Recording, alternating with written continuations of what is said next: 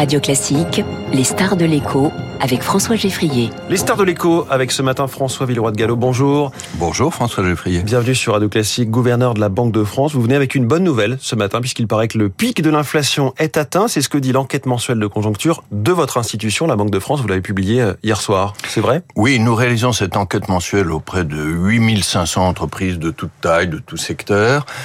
Et au fond, il y a une confirmation et une bonne nouvelle. La confirmation, c'est la résilience de l'économie française, même s'il y a ralentissement. Et donc, nous pensons qu'il y aura une croissance faiblement positive au deuxième trimestre. 0,1%. On était à 0,2 au premier trimestre. Voilà. Nous, nous publierons notre prévision de croissance actualisée sur l'ensemble de l'année le 20 juin. Mhm. euh, mais je peux déjà dire ce matin, au vu de cette enquête mensuelle, que la croissance sur l'année 2023, dans l'ensemble de l'année, sera au moins égale à ce que nous prévoyions en mars dernier, c'est-à-dire au moins 0,6%. Mmh. Alors ça, c'est la confirmation. Euh, la bonne nouvelle, c'est qu'il y a un changement de tendance euh, sur les hausses de prix de la part des entreprises. Nous interrogeons aussi les entreprises sur les hausses de prix qu'elles ont opérées dans le mois écoulé. Et si je prends l'exemple de l'industrie, là, le changement est vraiment très spectaculaire. Il y a 10% des chefs d'entreprise qui ont augmenté leur prix au mois de mai.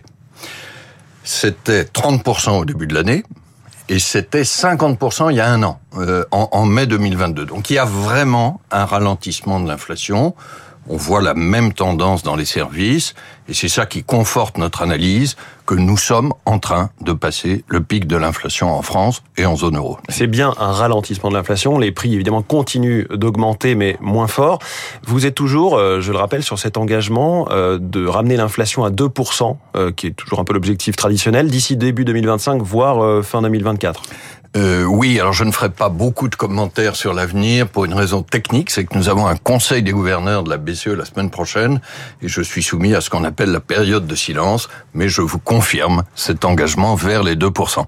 Euh, sur, la, sur cette croissance qui est donc faible, on entendait à l'instant d'en parler avec Étienne Lefebvre mmh. des échos, l'emploi se maintient. Est-ce que ça vous inquiète pour la productivité du pays si on crée beaucoup d'emplois alors que l'économie française ne, ne progresse pas beaucoup elle-même? Non, je crois que le fait que l'emploi tienne bien, c'est une bonne nouvelle et qu'effectivement les chefs d'entreprise souhaitent recruter. C'est d'ailleurs une des difficultés qui demeurent. Il y a près de la moitié des chefs d'entreprise qui ont du mal à recruter dans la même enquête mensuelle. Mais pour autant, a priori, alors, chaque salarié produit un petit peu moins. Alors oui, mais nous sommes encore assez loin du plein emploi. Avec 7% de taux de chômage, je crois qu'on peut que se réjouir que l'économie française continue à créer des emplois malgré le ralentissement.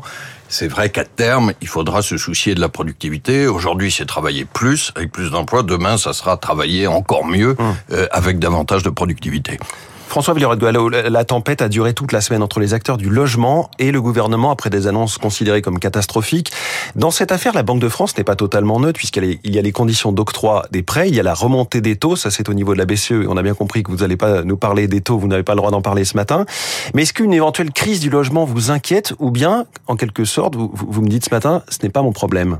Non, non, je dis pas du tout, c'est pas notre problème. La Banque de France s'occupe du crédit immobilier, qui est une partie du sujet. Hein. Il y a la question de l'offre de foncier, la question des normes. En ce moment, c'est quand même une la, partie la, importante. La question des prix de l'immobilier, mais parlons du crédit de l'immobilier. Je crois d'abord que c'est important de bien comprendre ce qui se passe, parce que le crédit immobilier a baissé, mais il a baissé en liaison avec le mouvement des, des taux d'intérêt.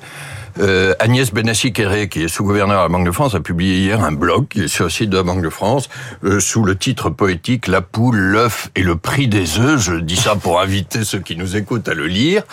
Euh, mais au, au, fond, c'est très lié à l'évolution des taux d'intérêt. Je crois que c'est important de distinguer un peu trois étapes hein, quand on regarde dans, dans l'histoire longue.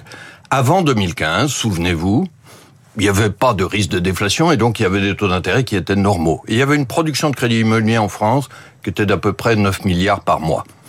Après 2015, on a ce risque de déflation et effectivement, nous avons des taux d'intérêt exceptionnellement bas. Les taux sont plus bas, logiquement, les Français empruntent plus.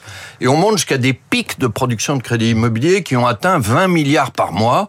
On n'avait jamais vu ça et c'était mmh. des pics exceptionnels. Ça, c'est en 2021. Là, on revient à la normale, alors, en fait. De, euh, alors, on revient à la normale en mieux, si j'ose dire, François Geffrier, parce que depuis, le crédit immobilier a baissé, puisque les taux ont monté, tout ça est logique. C'est un comportement logique, encore une fois, des emprunteurs.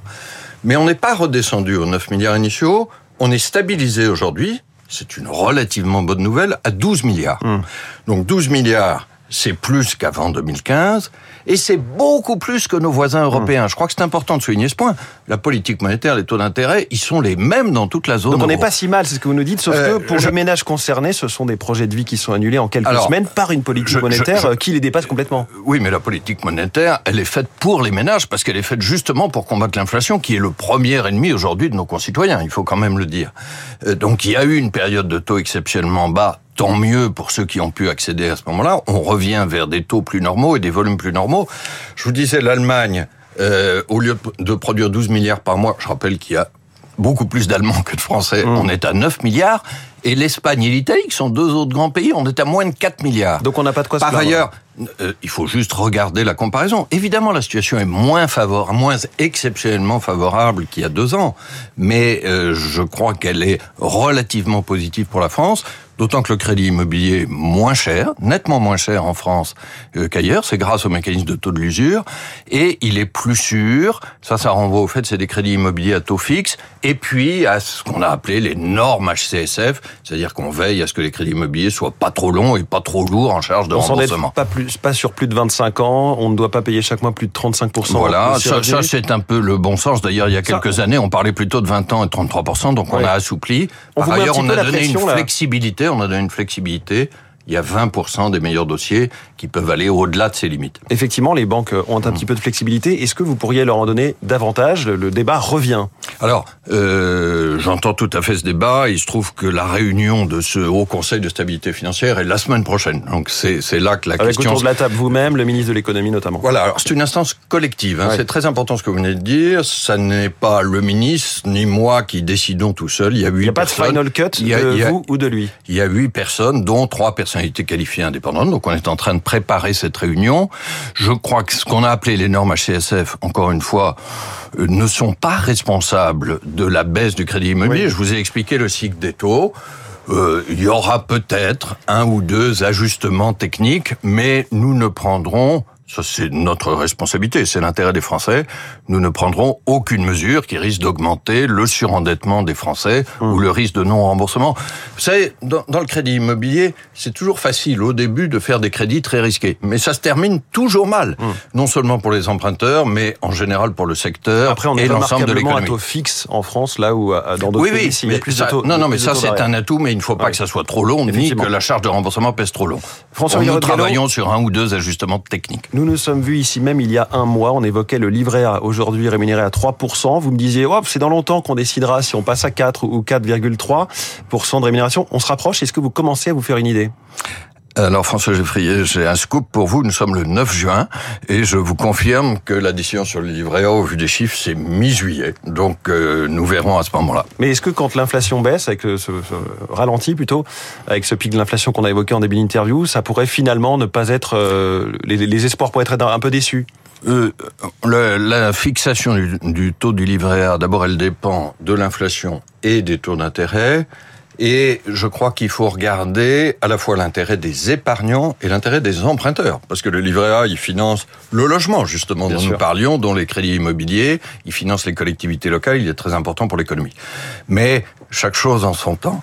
Pour l'instant, nous préparons notamment cette réunion du HCSF. Je n'ai pas encore Revenez regardé le livret A. Euh, euh, euh, J'en profite pour souligner que le livret d'épargne populaire, qui lui est rémunéré Oui. à 6,1%, s'approche des 10 millions de livrets. Ça, je crois que c'est une très bonne nouvelle. Effectivement, et je vous lance déjà l'invitation pour revenir en juillet nous parler du livret A. Merci. Cher François Hilleret de Gallo, vous avez obtenu par ailleurs des garanties des assureurs sur la transparence ça, des frais de l'assurance vie. C'est un autre élément important pour les épargnants, parce que l'assurance vie est le produit d'épargne phare en France. En ce qui concerne les contrats en unité de compte, euh, nous avons travaillé avec les assureurs et je salue leur engagement de d'accroître la transparence sur les frais des contrats en unité de compte et sur leur performance. Et leur engagement aussi à déréférencer les moins bonnes offres, c'est-à-dire celles dont le couple frais performance n'est pas bon. Euh, cet accord sera publié la semaine prochaine, mais je crois que c'est un vrai progrès pour les épargnants dont il faut se réjouir. Et concrètement, quelques mots, cet accord il y a Euh, quoi cet accord consiste à ce que les assureurs vie s'engagent à publier de façon transparente pour l'ensemble de leurs clients les frais de leurs offres et au regard de ça leur performance, parce qu'il peut y avoir des offres un peu plus chères mais qui rapportent plus, et à déréférencer à sortir de leurs offres proposées euh, celles, ceux des contrats dont le couple est peu performant. Voilà. Et nous contrôlerons l'application de cet accord. Il y avait eu beaucoup de plaintes sur la difficulté à suivre les frais et les performances de l'assurance vie. Je crois que c'est un progrès décisif. François Villeroy de Gallo, merci beaucoup. Le gouverneur de la Banque de France ce matin dans les stars de l'écho sur Radio Classique. Très bonne journée à vous. 7h23, la politique.